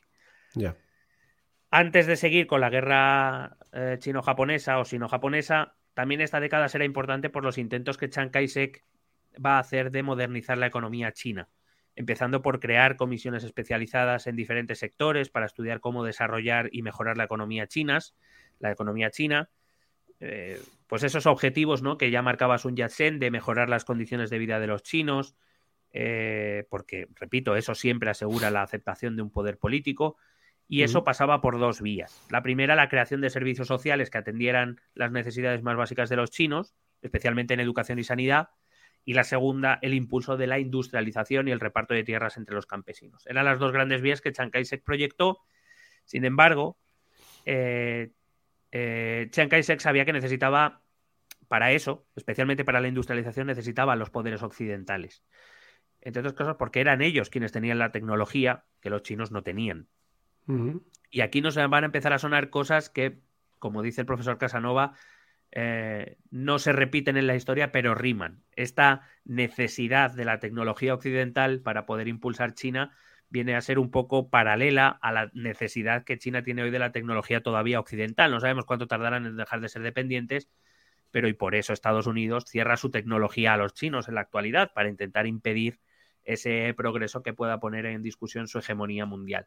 Pues esto viene a ser un poco lo mismo, solo que Chiang Kai-shek entendía que necesitaba esa tecnología occidental para poder copiar su industrialización, pero claro, recuerda que uno de los tres principios del pueblo era no a la influencia extranjera, con lo cual ahí eh, las políticas de Chiang Kai-shek entran en conflicto con lo que los chinos esperan de su gobierno. Eh, así que va a querer hacer las dos cosas a la vez.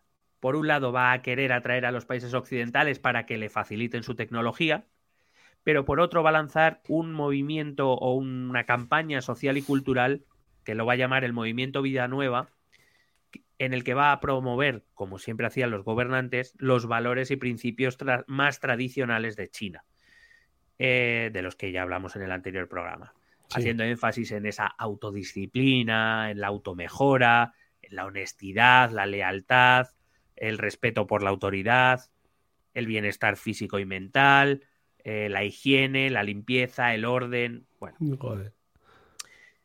Animaba sobre todo, por ejemplo, era una campaña que animaba a los chinos a usar sus, vestimentas tradicionales, eh, a usar los kimonos, eh, que ordenaba construcciones de edificios públicos al estilo imperial, o en diferentes estilos imperiales, es decir, más a la manera del siglo XVI o del siglo XV que con las eh, novedades que la tecnología y la industrialización traían. Ya. Eh, vamos, una, una, manera como otra cualquiera de conectar a los chinos con ese pasado milenario que hacía de China algo única y que por tanto era ya casi inmune a las influencias extranjeras y que además eh, había, debía haber siempre elementos visibles que recordaran a los chinos esa tradición y que aunque vieran máquinas occidentales, en realidad solo eran una herramienta para defender la gran tradición china.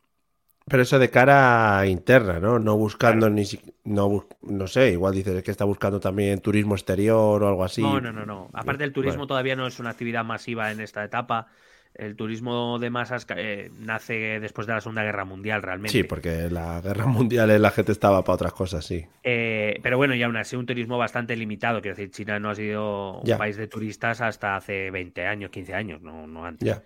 Vale, vale. Este movimiento, la verdad es que fue muy criticado por el, por el Partido Comunista Chino, eh, que venía a decir que muy bonito todo, pero que, que mientras tanto mm, Chiang Kai-shek lo que estaba haciendo era introducir el capitalismo occidental en China algo que evidentemente para el Partido Comunista Chino pues era un problema. Sí, está feo, claro. Hay que decir que aún así, a pesar de la voluntad de Chiang Kai-shek, el alcance de las reformas fue muy limitado por la escasa capacidad que tenía el país económica en esos momentos y que fue el germen un poco de la lucha que estaba por venir entre el Kuomintang, el Partido Nacionalista Chino, y el Partido Comunista Chino. Fue en 1921 cuando el Partido Comunista Chino fue fundado, eh, al calor de la Revolución Rusa de 1917, del éxito de la Revolución Rusa de 1917 que llevó a Lenin al gobierno. Y básicamente este hecho fue el que hizo que en la inmensa mayoría de países del mundo se creara el Partido Comunista. Aquí, por ejemplo, en España, el Partido Comunista Español se crea en 1920, un año antes que el chino. Em, y como la inmensa mayoría de, países, de partidos comunistas, el chino se creó como una rama dentro del Partido Comunista de la Unión Soviética. Digamos, eran casi como embajadas del Partido Comunista de la Unión Soviética que a través del, de los órganos del partido eh, y especialmente desde que llega Stalin al poder, pues los va a controlar. Es decir, les va a decir tenéis que hacer esto, esto y esto y se va a decidir las cosas desde Moscú de ideología marxista-leninista, del que hemos hablado en este podcast, que cualquiera que quiera conocer más sobre esa ideología la puede encontrar en, el episodio correspondiente, y que creía en la revolución como medio para que la clase trabajadora china se hiciera con el, con el control del Estado y a partir de ahí gobernar según los intereses de la clase trabajadora y no de los intereses de las élites.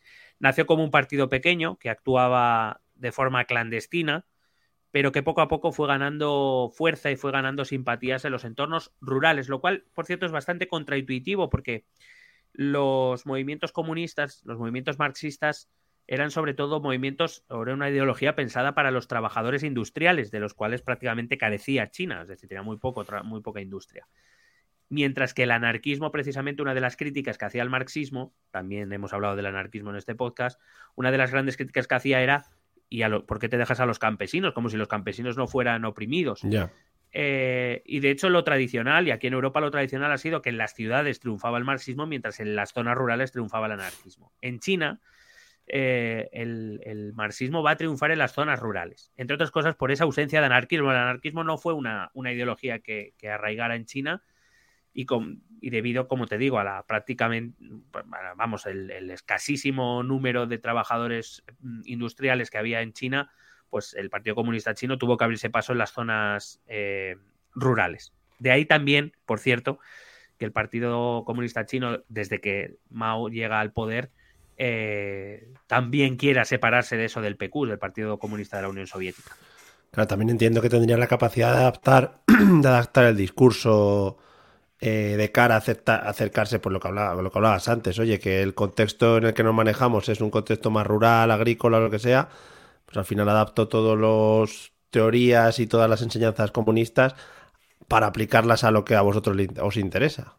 En cierta manera era lo que había hecho Lenin en Rusia, porque eh, si recuerdas, comentaba que, claro, Marx había desarrollado su ideología en un país que estaba en plena industrialización y por tanto hablaba mm hablaba del capitalismo, del patrón, de la plusvalía, del burgués y que para derribar ese capitalismo había que llevar a cabo la revolución socialista y demás. Y Rusia era un país también que tenía dos zonas industriales, San Petersburgo y Moscú, y el resto también era una zona, era un país todavía muy agrario. Y sin embargo, Lenin dijo, oye, está muy bien, pero no hace falta pasar por la fase capitalista, como defendían los mencheviques. No, oye, pues ya está. ¿Por qué hay que dejar que llegue el capitalismo? No, pues, pues si no está todavía, pues mejor, tira para adelante. Y lo que pasa es que luego Stalin cambió algunas cosas de la ideología y Mao se atuvo más, ya te he dicho antes que eran más, se centraban más en lo dogmático, en lo teórico, ¿no? Se aferraban más a eso, intentaban desviarse un poquito menos. En cualquier caso, en China, las grandes ciudades estaban controladas por el Kuomintang, por el Partido Nacionalista Chino, y el Partido Comunista pues tuvo que expandirse sobre todo por, ya te digo, por zonas rurales eh, aprovechando que el anarquismo no tuvo mucho eco allí. Esta es una de las, de las diferencias, como te digo, que vamos a encontrar entre, entre la Unión Soviética y China. El Partido Comunista Chino fue ganando fuerza, eh, curiosamente no tanto por su enfrentamiento con el Kuomintang, que sí, que por supuesto, sino por su continua eh, labor de lucha contra el invasor japonés. El Partido Comunista Chino con cierta frecuencia reclutaba pequeñas milicias y las llevaba a Manchuria a luchar contra el, contra el extranjero. Y era curioso porque el Partido Comunista Chino decía, mucho nacionalista, mucho partido nacionalista, pero los que luchan contra el extranjero somos nosotros. Es decir, nosotros somos la verdadera China. Y eso es un mensaje que era muy potente en esa época, especialmente cuando además van a pasar otras cosas, pero que sobre todo van a llevar a un enfrentamiento claro entre el Kuomintang, el Partido Nacionalista y el Partido Comunista. Y de hecho van a iniciar una guerra civil, una guerra civil entre ellos, entre los partidarios de uno y otro, que, se van a empezar a perseguir y a matar. El Kuomintang contaba con la capitalidad, contaba con los principales recursos y el Partido Comunista Chino poco a poco va a ir contando con el apoyo de los, de los chinos, eh, algo que claro será decisivo al final de la, clave, de, la guerra. Un momento clave ocurrirá en 1935, cuando en la conferencia que el partido celebra en Sunji eh, se tiene que elegir a un nuevo líder y el elegido va a ser Mao Zedong. Eh, Mao es elegido líder del Partido Comunista en 1935. Eh, entre otras cosas porque él era en ese momento se había convertido en uno de los de los cabecillas militares más queridos por los por las milicias del ejército rojo chino.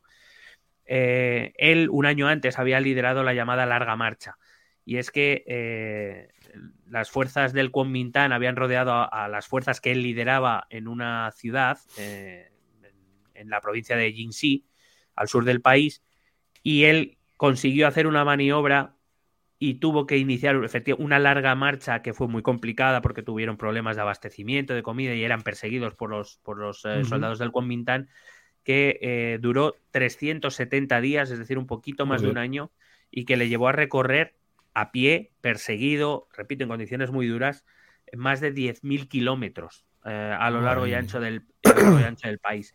Él, que consiguió salvar a muchas vidas, no todas, muchas quedaron por el camino, pero él consiguió de, un, una muerte segura eh, si, si, el Kuomintang hubiera conseguido cerrar el cerco sobre ellos en la provincia de Jinxi.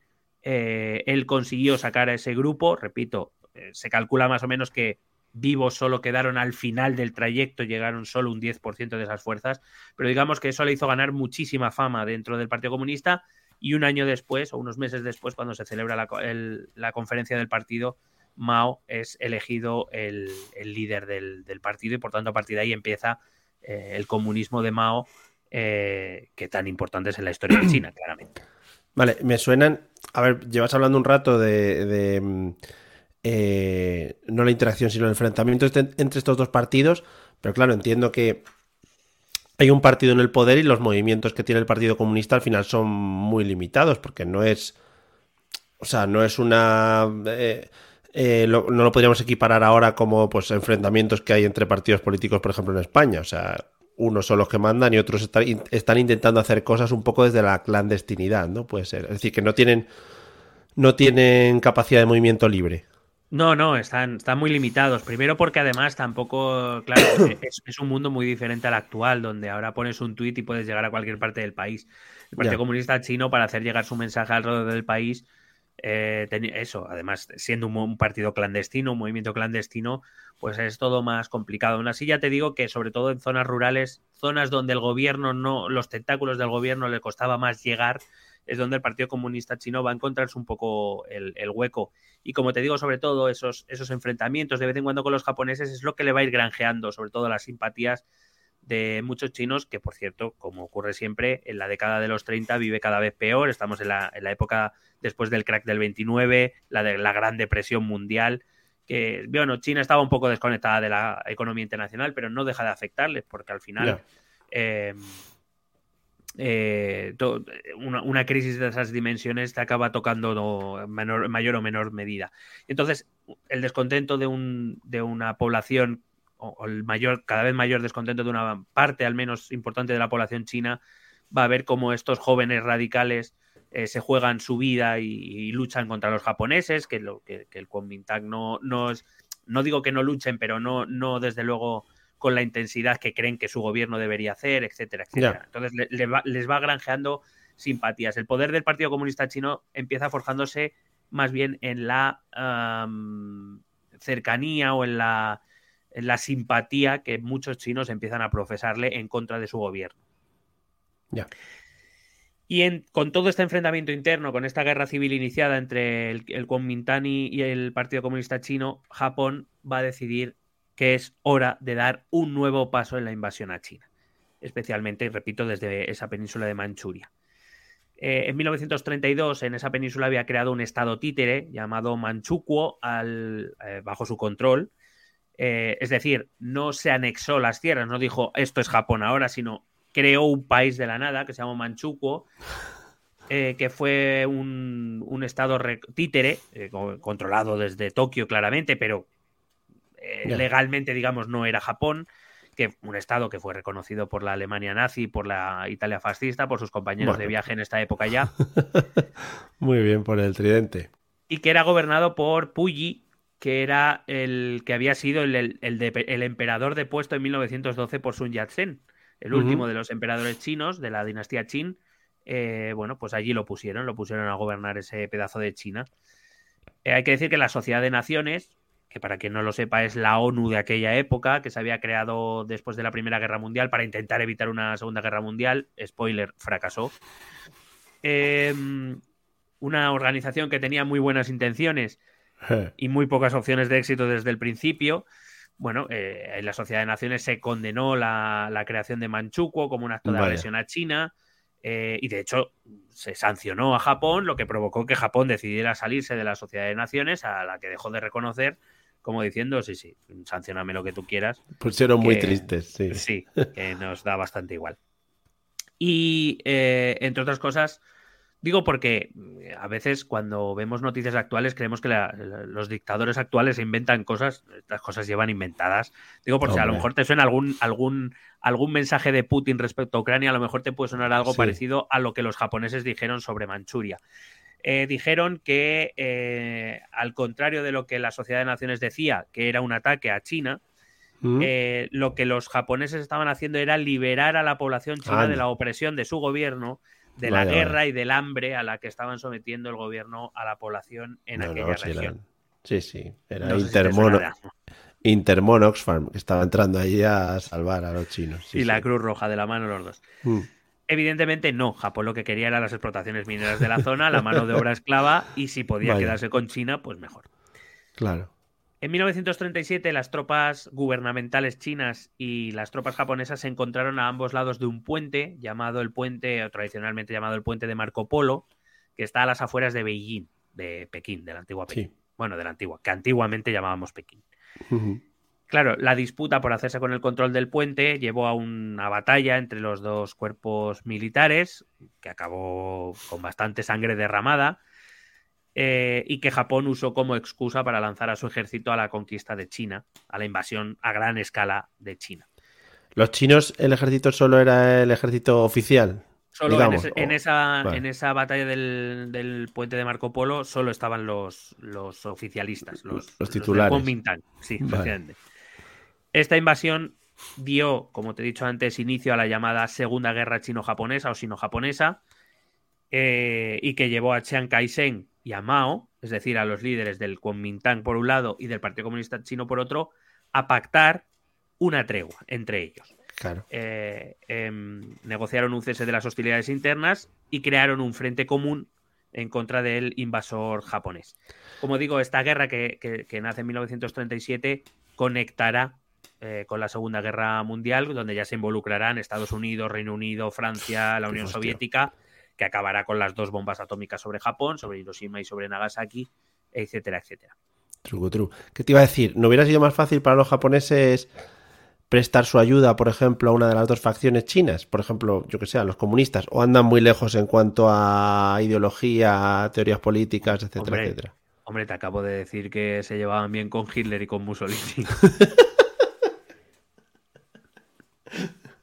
por amistad. no, sé si eso es una, no sé si eso es una pista, a lo mejor. Vale, venga, pues me la, me la has vendido, me la has vendido bastante bien. Es que tú fíjate también que en cualquier conversación en la que tú eh, metas a Hitler, pues eh, ya cierras la conversación, ¿sabes? En plan, bueno, pues mira, a Hitler, punto. pero si yo, no le veto, solo que te he dicho que eran. no, que metas, que, metes, que metes ah, a Hitler, digo. Tú hablas y dices, eh, no sé qué, por Hitler. Pues ya está, hombre, pues cerramos ya la conversación y seguimos para adelante. Vale, fenómeno. Bueno, evidentemente no voy a hablar de la guerra ni de la guerra mundial porque no es objeto de este podcast. Lo que sí podemos decir es que cuando en 1945 acaba la Segunda Guerra Mundial, a principios de septiembre, los primeros días de septiembre, después de que en agosto se lanzaran las dos bombas atómicas sobre Hiroshima y Nagasaki, pues en el momento que la guerra acaba, los miembros del, del Kuomintang por un lado y los miembros del Partido Comunista Chino por otro dicen, bueno, ya hemos acabado con esto, pues ahora vamos a volver a pegarnos. Al lío, sí. Efectivamente. Eh, aquí vamos a encontrar al Kuomintang controlando las ciudades, como te he dicho antes, y la mayor parte del país. Él contaba, claro, él contaba. Además, no es solo, en estos momentos ya no es solo que controlaran el poder, sino que habían recibido durante la Segunda Guerra Mundial, o durante esa parte de la guerra que conectó con la Segunda Guerra Mundial, habían recibido el apoyo estadounidense y británico, no solo en armamento, que ahora estaba en manos del gobierno, sino también eh, de forma de financiación. Y claro, eh, eso fortaleció mucho la posición del Kuomintang. Por otro lado, el Partido Comunista Chino controlaba algunas zonas rurales. Es verdad que había aprovechado, había aumentado su, su influencia porque había aprovechado la guerra digamos, los sectores del país a los que, de los que ellos, entre comillas, se habían encargado durante la guerra con Japón, pues cuando acabó la guerra, digamos que se unieron a las filas comunistas. Al final eran los que habían luchado en aquellas zonas por, por el país y, los, y la gente les mostraba aprecio por ello. También es verdad que eh, si los estadounidenses habían apoyado al Kuomintang, eh, que tenían ese trasfondo democrático, el Partido Comunista Chino em, estaba siendo financiado por la Unión Soviética, que también participó en esa Segunda Guerra Mundial. Y entonces, eh, claro, ahora ya los soviéticos tenían claro que el Kuomintang no era su partido, no era, no era la herramienta que ellos creían que iba a ser Stalin. Entonces le quedó claro y dijo, bueno, vamos a financiar a estos. y, punto. Eh, hay que decir que en esta época, además, em, además de recibir el apoyo soviético y del apoyo de todos los partidos comunistas del mundo, llegaron a, China muchos voluntarios de partidos comunistas de otras partes del mundo a luchar con ellos en esa guerra civil y en la renovación de la guerra civil. Así que eh, podemos decir que esta guerra civil china, eh, desde 1945, se va a convertir en la primera lucha indirecta entre Estados Unidos y la Unión Soviética, cada uno apoyando a un bando, y que digamos que es la dinámica que se va a desarrollar a lo largo de toda la Guerra Fría. Así que China ocupa un, puesto de excepción en esta dentro de la historia internacional, de la historia global, no solo de la historia de su propia historia. Eh, hay que decir que este apoyo al Kuomintang ni fue olvidado por Mao, el apoyo de estadounidense, quiero decir, ni fue olvidado por Mao, ni va a ser olvidado ni fue olvidado por ninguno de sus grandes sucesores, incluyendo el actual Xi Jinping. Quien espere que Xi Jinping va a poder sentir en algún momento simpatía por Estados Unidos, lo lleva claro. Otra cosa que Xi Jinping es demasiado listo y, maneja muy bien, hay que decir que maneja muy bien el lenguaje diplomático. Pero vamos, que no esperen que mientras el Partido Comunista Chino eh, dirija el país, eh, China va a sentir algún tipo de aprecio o de, verdadera amistad con Estados Unidos. No va a ocurrir. Qué rencoroso. Con lo divertido que es el presidente estadounidense ahora, hombre, mm. tienen ahí para echarse unas risas. Sí, eh, los tres, eh, Xi Jinping, Biden y el amigo invisible, los tres. claro, hombre, que siempre va con él, joder. No, pero esto es importante por, por, la conclusión del capítulo, de la cual ya me estoy acercando, y para que entendamos parte de los problemas actuales, sobre todo uno muy importante. Eh, por qué Estados Unidos y China. Eh, que, eh, quiero decir, con esto quiero decir que la tensión entre China y Estados Unidos nace aquí, en, esta guerra civil que te estoy contando. No es algo, es algo que ahora, que como China ya es la segunda potencia, pues ya se tiene que llevar mal con Estados Unidos. No, no. esa, esas diferencias y esa enemistad nace ahora. No solo porque el apoyo estadounidense al Kuomintang, es decir, han apoyado a tu enemigo, pues entiendo que estés un poco cabreado, sino por lo que va a pasar ahora que te voy a contar. Em, como te he dicho, cuando acaba la guerra, eh, inmediatamente las hostilidades entre el Kuomintang y el Partido Comunista Chino se van a reanudar y, con, apoyos internacionales. Eh, lo que pasa es que, a pesar de que es verdad que había recibido armamento del bando occidental y financiación, el bando gubernamental, el, partido de Chiang Kai-shek, eh, que por cierto va a vivir hasta 1975, si no recuerdo mal, digamos, se encontraba muy debilitado porque, claro, él, el gobierno, era el encargado de reconstruir el país, un país que había quedado asolado por la guerra con Japón. La, mitad, la mitad eh, oriental eh, estaba a verla. Eh, había China perdió muchísimos, muchísima población durante la guerra y había que reconstruir el país y eso barato no era. Em, Además, hay que recordar que la parte más destruida, más afectada por la guerra, era precisamente la que controlaba el Kuomintang, el gobierno. Eh, además de la carestía propia de la guerra, condujo a dos consecuencias que, debilitaron enormemente al gobierno de, Chiang Kai-shek. Primero, una enorme inflación, eh, subida de precios brutal, que limitó mucho los recursos de su bando. Y unido siempre a esto, en, las posguerras, una enorme corrupción en la administración. Eh, que se aprovecha de la extrema necesidad de la, de, la, población y de los fondos que, llegan, que llegaban desde Estados Unidos y desde Reino Unido y que digamos, pues bueno, que de cada 100 que llega a lo mejor a su destino pues llegan 20 nada más porque entre medias el dinero se va cayendo. tanto fue así, tanto fue así que el propio apoyo estadounidense se resintió mucho a partir de 1947 porque veían que su dinero no se utilizaba en lo que debía utilizarse. Así que eh, Estados Unidos redujo de manera drástica en 1947 su financiación al, al Kuomintang eh, por, por, la corrupción existente, que era más, más que evidente eh, que existía. Claro, esa corrupción que nosotros podemos dar por hecha en casi cualquier administración de esta época de posguerra, aquí mismo lo vivimos en España con las cartillas de, razonamiento, de racionamiento, con el mercado negro y de extraperlo, que era permitido por el régimen, era permitido por el régimen, no era algo que es, eh, quiero decir, es verdad que aquí en España se repite como un mantra aquello de que con Franco nadie metía la mano en la caja y nadie le robaba, ni nadie, ni no había corrupción. Claro. Mentira. O sea, quiero decir, lo que pasa es que la corrupción que había era permitida por el régimen. Claro, nadie, la perseguía, nadie le perseguía, claro. Entonces, claro, parece que no había corrupción. Claro que la había, lo que pasa es que era decidida desde donde era decidida y muchos, muchos eh, funcionarios afectos al régimen se granjearon buenas fortunas vendiendo productos de primera necesidad en el mercado negro a las gentes necesitadas y vendiendo eh, cartillas de razonamiento y demás. Claro, pero y el régimen lo sabía, no duden que el régimen lo sabía. Pero, claro, prefería tener a esa gente contenta. Es fácil de entender. Sombrerazo para ellos. Bueno, pues eh, claro, dando por hecha esta corrupción de posguerra en China también, eh, dentro del, bando gubernamental, pues condujo a que, a que el Partido Comunista Chino se siguiera cargando de razones y la gente cada vez estuviera más dispuesta a apoyar al Partido Comunista Chino en el enfrentamiento que tenía con el, con el gobierno. Sobre todo por esa población empobrecida tras la guerra, a la que ve, que además ve como su gobierno, que supuestamente defiende esos principios, los tres principios del pueblo y los principios históricos milenarios chinos de el gobernante tiene como objetivo mejorar la vida de sus, eh, de sus ciudadanos y de repente ven como mis cojones 33, que los miembros de la administración se están llenando los bolsillos con el dinero occidental mientras eh, ellos se mueren de hambre, pues lo que hacen es decir, bueno, pues vamos, pues dejamos de ir contigo y vamos con los comunistas, claro. Em, eh, ese, ese, gobierno serio, honesto, humilde, que, que, antepone los intereses del pueblo para ganarse su lealtad y su obediencia,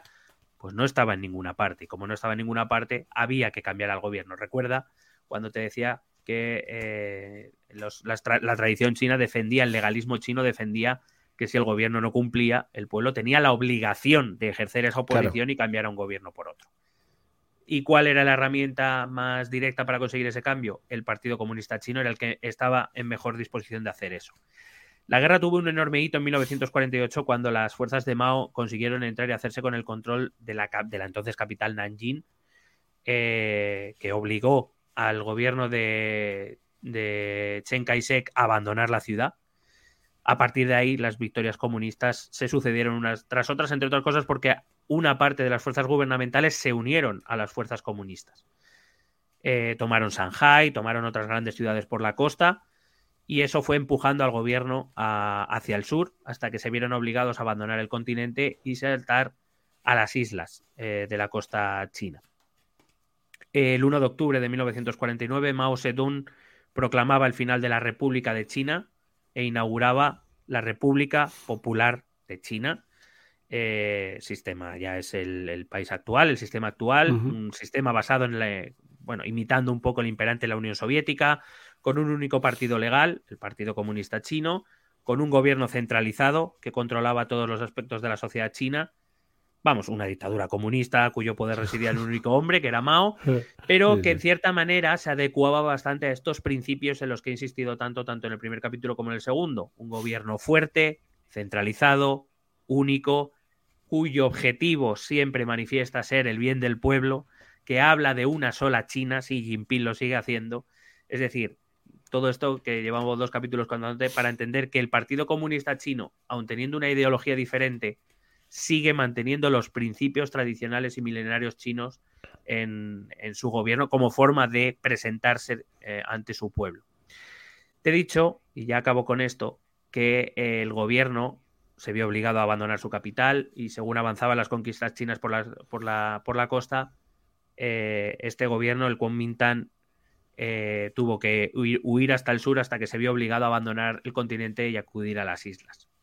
Y aquí vais a entender por qué he dicho antes lo de Estados Unidos y por qué he dicho que hay conflictos actuales que nacen ahora. Ese gobierno chino se va a instalar en la isla de Taiwán, una isla que, que había pertenecido a China y que desde ese momento el gobierno del Kuomintang va a considerar como el único lugar donde la verdadera China reside. Porque el verdadero gobierno chino a día de hoy siguen defendiendo que son ellos. Evidentemente, si esto hubiera sido simplemente así, el gobierno comunista hubiera acabado con el gobierno del Kuomintang de Vietnam eh, alojado en la isla de Vietnam hace mucho tiempo. La cuestión es que para proteger a ese verdadero gobierno democrático chino, Estados Unidos eh, introdujo bases militares en la zona, incluyendo en la propia Vietnam. El gobierno eh, del Kuomintang, hoy gobierno vietnamita, pero que repito, ellos a sí mismos se consideran el único gobierno legítimo de China, de China, están protegidos por Estados Unidos y la situación no ha cambiado en los últimos 70 años. A día de hoy el gobierno de Vietnam, sigue diciendo que es el único gobierno legítimo de China. Los Estados Unidos siguen protegiendo militarmente a ese gobierno en Vietnam, mientras China reclama el principio de una sola China, que Vietnam pertenece a China y que el único gobierno legítimo en China es el suyo. ¿Vietnam o Taiwán? Eh, Vietnam, he dicho Vietnam, no, Taiwán, perdón, Taiwán. Vale. Perdón, perdón, vale, vale. Entonces. Eh, Taiwán, Sí, sí, perdón, perdón, me he confundido. Taiwán. Eso, eso te iba a decir. Digo, hostia, he visto ahí cosas raras. Digo, porque igual. No, Taiwán. No, protegieron mucho a Vietnam, claro. Vietnam es comunista también. Es Taiwán, la isla de Taiwán, que es donde se refugia el gobierno de Chiang Kai-shek, que ahí iba a vivir hasta 1975, protegido mm. por las fuerzas estadounidenses. Eh, y que, como digo, es un conflicto que nace en, esto, en esta época que acabamos de contar, en este capítulo, y que sigue arrastrando los problemas porque la situación, en esencia, no ha cambiado en los últimos 70 años. El gobierno legítimo de China, pues para el Partido Comunista Chino es el suyo y para el Kuomintang sigue siendo el de la isla de Taiwán protegida por Estados Unidos. Vale, que te iba a preguntar, ya para también encerrar. Eh, entonces, eh, ¿diferencias ahora mismo entre este gobierno cuando entra Mao Zedong y el Partido Comunista al poder con lo que dejaron los imperialistas o lo que se quedó en el imperio? Quizá en cuanto a teorías políticas y bueno, la implantación del comunismo, entiendo. La, ideología política no es, muy diferente respecto al Partido Nacionalista, en tanto en cuanto el Partido Nacionalista eh, quería imponer o, quería desarrollar un sistema democrático que en China no existe. Bueno, más que nada porque el comunismo en general el comunismo entiende la democracia de manera diferente al liberalismo. Sí, no, pero me refiero, me refiero un poco más a lo que antes de que se implantase todo esto de lo que hemos estado hablando hoy de. Bueno, ese principio, esos principios de gobiernos fuertes, centralizados, de en el pueblo debe obediencia a ese gobierno siempre y cuando ese gobierno eh, responda a las necesidades del pueblo. Eh, al final, eh, por ejemplo, cuando miramos a Xi Jinping, y vuelvo otra vez a ese tuit de Carlos Sogor más irónico, pero en el sentido mm. de eh, Xi Jinping es un, es un líder eh, que, es de un partido comunista, de una ideología que defiende la dictadura que él, dirige, pero que ante su pueblo se presenta casi, casi eh, como, como, un emperador lo hacía mil años antes. pues eso, un poder al que se debe obediencia. Es verdad que el pueblo chino, precisamente por toda esta tradición, ha podido asumir de manera más natural una dictadura, podemos decir.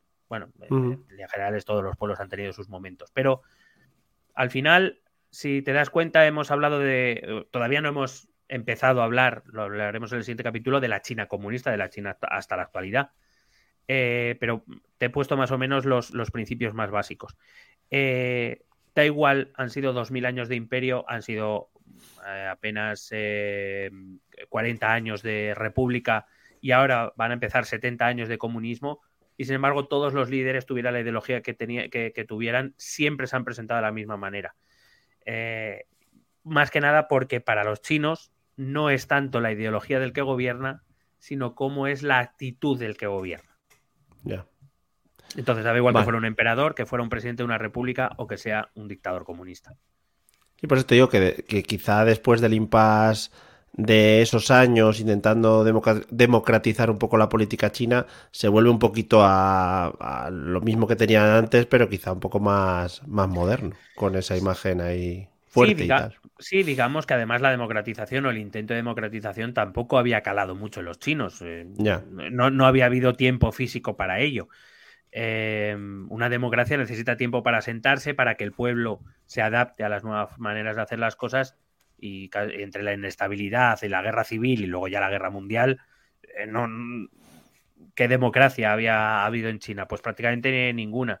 Eh, en China, y, a pesar de que hubiera intentos democratizadores, en China seguía primando el líder. El líder es importante, el gobernante es importante.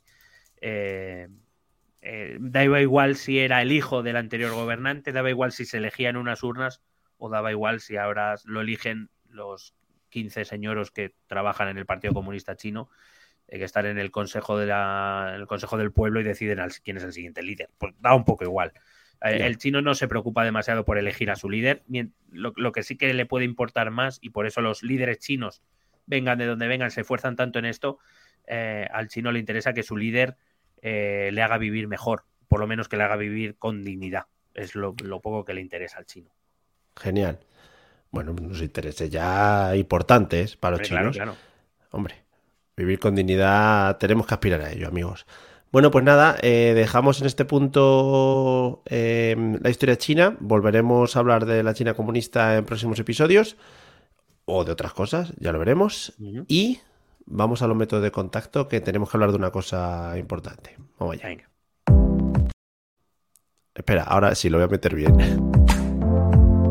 Escucha nuestros métodos de contacto. Puedes escribirnos un correo electrónico a la dirección esto también es Si lo prefieres, puedes buscarnos por Facebook o Twitter a través del nombre ETE Política. Nos encontrarás en YouTube, donde colgamos las grabaciones de todos los episodios. Y si necesitas un contacto más cercano, únete a nuestro canal de Telegram. Busca el enlace en nuestras redes sociales. Toda esta información y mucha más la puedes completar a través de nuestra página web www.estotambiénespolitica.com.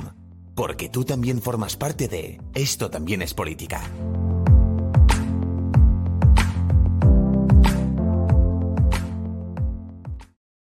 Tu podcast y cada día el de más gente.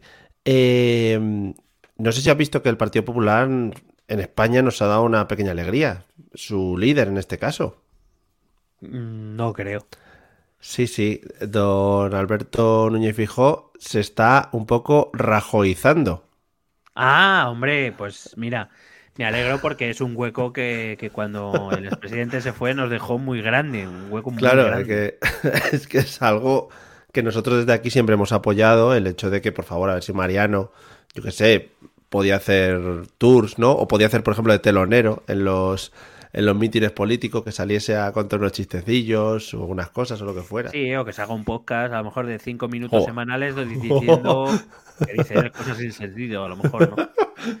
Le, dan una palabra, ¿no? Y dice, venga, Mariano, y la de aquí. Y oh, esto es Oye, a Mariano, a Mariano, en el típico juego este que alguna vez hemos hecho de ir hablando y tienes que introducir las palabras que te van diciendo, oh, es un juego que, le, como anillo al dedo le, le va, ¿eh? Sí, sí, sí. Mira, he, buscado, eh, me ha salido en público justo la, las frasecitas de, de, aquí el señor. Entonces, mira, tema de la incertidumbre, vamos a ver si lo podemos escuchar. Bueno, bien, un segundito porque le he dado, pero está silenciado. Ah. Entonces, si le das una cosa y no se silencia, claro, pues se desilencia, eso no, no, suena. Mira. la incertidumbre la incertidumbre. Y cuando uno no sabe lo que le pasa, normalmente es lo que le pasa, que no sabe lo que está pasando. Uy, uy, uy, qué ah, trabalengua. Qué trabalengua. Es un poco los vecinos al alcalde, ¿eh? Sí, sí, sí, sí. Es un poco. Somos humanos y tenemos. Eh, no, tenemos, tenemos somos sentimientos. tenemos humanos y somos sentimientos. Ay, pobre hombre, No, no, sí, eh, bueno, a mí me ha recordado más a un poco a eh, los platos son platos y los vasos son vasos. Oh, qué bonito también, qué bonito. Qué bonito. los catalanes hacen cosas. Y, otra cosa que estoy viendo mucho es que José María Ansar está moviéndose mucho ahora otra vez, ¿no? Está en, Trending Tropic. No, pues no, la verdad es que no. ¿Sabes qué pasa? ¿No lo has visto? No, ¿sabes qué pasa? Que yo estoy muy agradecido ahora, tú estás agradecido al Partido Popular, yo estoy muy agradecido al Partido Socialista. Joder, si es que le damos a todo, ¿ves? Si es que al final... Eh, estoy muy agradecido porque para... Yo calculo que como todavía no lo vamos a sacar porque todavía se está investigando y ya sabéis que a nosotros nos gusta... Oh, teníamos que hablar de esto, efectivamente. Claro, pero para dentro de unos meses pues tendremos un programa otra vez donde hablaremos de corrupción y putas, que al fin y al cabo... Es que, es, que es, lo que se ha llevado en España muchos años, es que también... Claro, Lo, lleva, lo echaba de menos que hablásemos de volquetes, ¿no? Un poco. Que era una cosa que te quería preguntar también, o sea, mm. tú si te encontras ahora mismo... Claro, si te, si te encontras en un caso de corrupción, ¿qué nombre te gustaría que te pusieran? Claro, Tito Miki. Tito... Eh, yo qué sé, la verdad es que no, no me había parado nunca a pensarlo, pero me gustaría, me gustaría sí, porque sabemos que también todo buen caso de corrupción español tiene que tener gente con monte ridículo, ¿no? Recuerdo todavía la albondiguilla, ¿no? Entonces, em, a lo mejor, a lo mejor me, me podrías llamar eh, las añitas, a lo mejor. Vale, En, Estados Unidos es en plan el Watergate, el no sé qué. Aquí es el caso del Tito Berni y, sus prostitutas. El albondiguilla, el caso Pikachu. El bigotes. el bigote, claro, sí, es que. Sí, sí, es que, bueno, es la corrupción patria. Claro, el bigote, colega, claro que No nos olvidemos, repito, de la operación Pikachu, que a mí me pareció de Es que el lenguaje cae español es tan amplio y eh, también las mentes pensantes ahí en la policía o en la Guardia Civil cuando tienen que elegir el nombre para, para, el caso. En plan, esos, profesionales están poco pagados para, para mi gusto, para, todo lo que tienen que trabajar, porque claro... Una tarde ahí.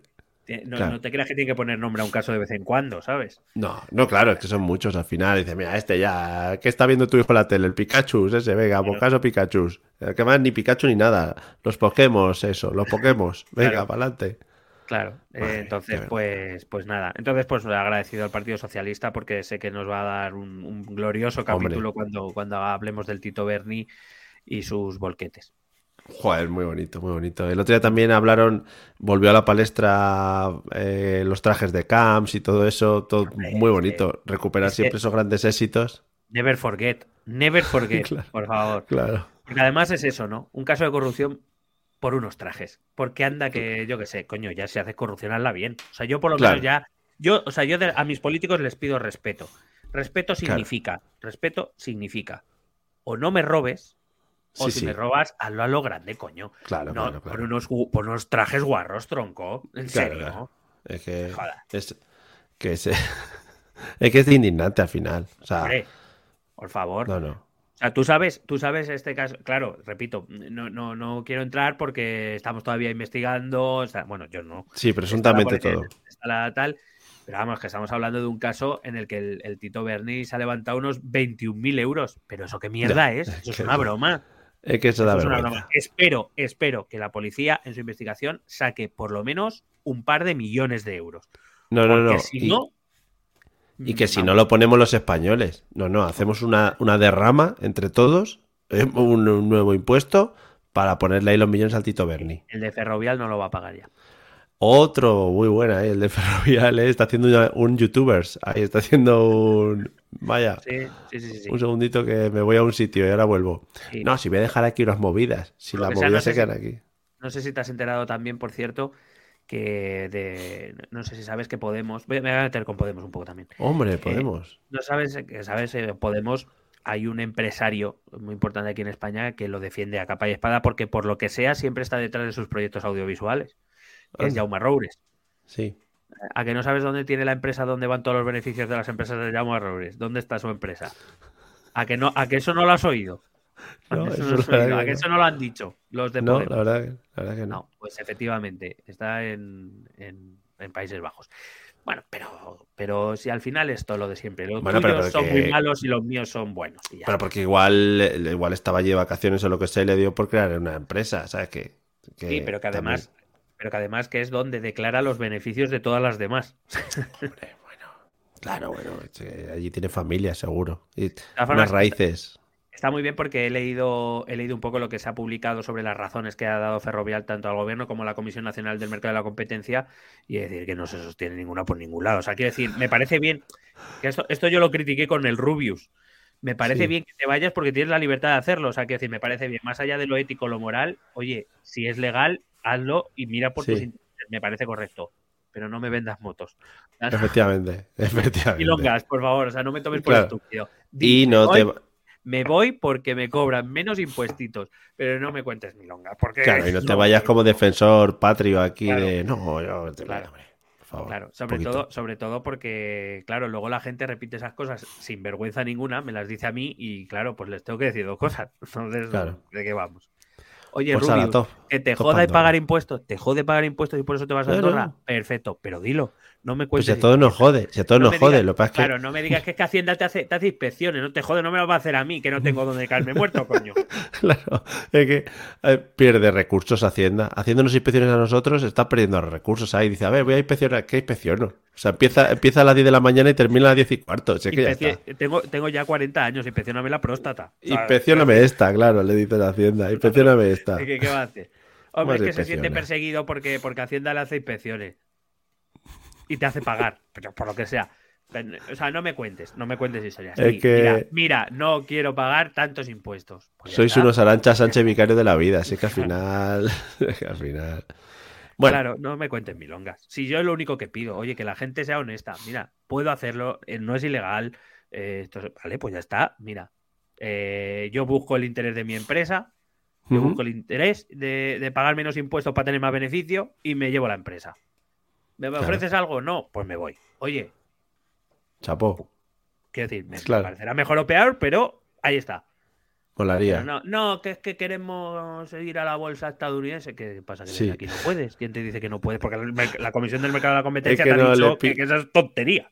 No le pilla bien el autobús para llegar hasta allí. es que hay menos papeleo allí, ¿sabes? que nuestro departamento de contabilidad se hace lío con. Eh, otra, otra razón que le daba la comisión era eh, es que así tenemos mejor acceso al, talento internacional. Claro.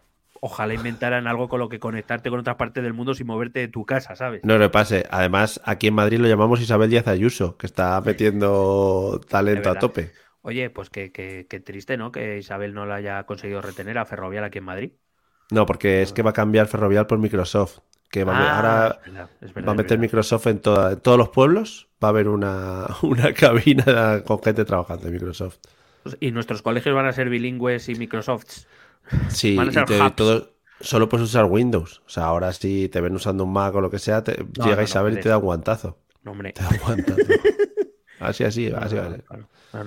Pues bueno, pues nada, ¿quién nos iba a decir que vamos a acabar echándole la bronca al Rubius, no? Por su, por su salida de España y su. No, no, no, no, no. No, no. No quiero que acabe esto con esta idea. Yo no le echo al Rubius la bronca por irse de España, que está en su derecho de irse a donde le salga las narices. Diciéndole. Le echo la bronca, le echo la bronca por querer tomarnos por gilipollas, que es diferente. Eso es. Eso es. Además, por lo que sea, se rumorea, y el otro día lo dijo yo Juan en la Resistencia, que en Andorra es que no hay nada. La gente está muy aburrida en Andorra. O sea, porque no hay nada. Al final, Andorra, ¿qué es? Un pueblo pequeño, un poquito más grande, con esquí. ¿Y en verano qué haces? Es que no hay nada. Hombre, yo, entiendo que la gente que se ha ido a vivir allí eh, pues es que tiene vidas vacías en líneas generales. Pero y que luego, claro, para seguir allí no pueden venir mucho a España porque dices, bueno, me bajo a Barcelona, pero es que hay un poquito de cronómetro. cambia, el domicilio fiscal, pregúntale a Shakira. Pregúntale a Shakira por sus temitas con Hacienda, a ver qué pasa. Bueno, amiguis, pues nada, eh, girando un poquito hacia, pues eso, la hacienda patria y el dinero que nos corresponde, eh, con esta idea nos vamos, que yo creo que es una idea preciosa, sobre todo ahora que Dentro de un mes me toca hacer el trimestral y para mí siempre es una alegría pagar el IVA como corresponde en Españita. Y tus cuotas de autónomo que cada vez son más caras, claro que sí. Muy ricas las cuotas, porque ahora, pues, como puedes poner la que quieras. mira, a ver si te puedes llevar la cuota a, a Países Bajos. Sí. Sí, sí. Creo que sí, que sí. Pero, pero tienes que ser youtuber, tienes que decirlo en YouTube y eso, bueno. Bueno, bueno, estamos en YouTube. A lo mejor te tienes, a lo mejor te tienes que ir a vivir a Ámsterdam, ¿sabes? Pero bueno. Joder. Claro. Bueno, pues nada, dejo aquí a mi familia que ya es que como está la casa pagada, la hipoteca y eso, pero yo me voy allí. Bueno, pero puedes venir, puedes venir los fines de semana. Quiero decir, mientras no pases más de la mitad del año aquí. La cuota. bueno, amigos, pues os estamos dando las pistas para que podáis sanear toda vuestra economía y podáis llevarla de una manera mucho más cómoda y, sin pagar en vuestro país de origen, si en este caso es España. Nada más por hoy, seguiremos hablando de China en próximos episodios. Como siempre, recomendamos canal de Telegram, Patreon, página web y, bueno, pues yo qué sé, también alguna otra cosa más que queréis. No sé, es que no se me ocurrió más. Fotolog. Y Fotolog, efectivamente, Fotolog. Eh, vamos a empezar a petarlo. Cuidadito, nosotros ya no somos de TikTok, somos más de Fotolog. Nos vemos en el próximo episodio, espero que lo hayáis disfrutado y sobre todo, por favor, compartidlo con todos vuestros familiares y amigos, ¿eh? que no se quede esto sin compartir. ¡Hala! Nos vemos. Hasta luego. Besete.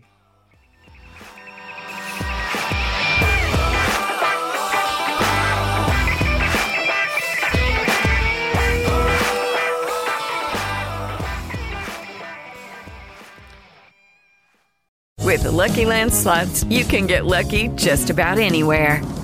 This is your captain speaking. Uh, we've got clear runway and the weather's fine, but we're just going to circle up here a while and uh, get lucky. No, no, nothing like that. It's just these cash prizes add up quick. So I suggest you sit back, keep your tray table upright, and start getting lucky.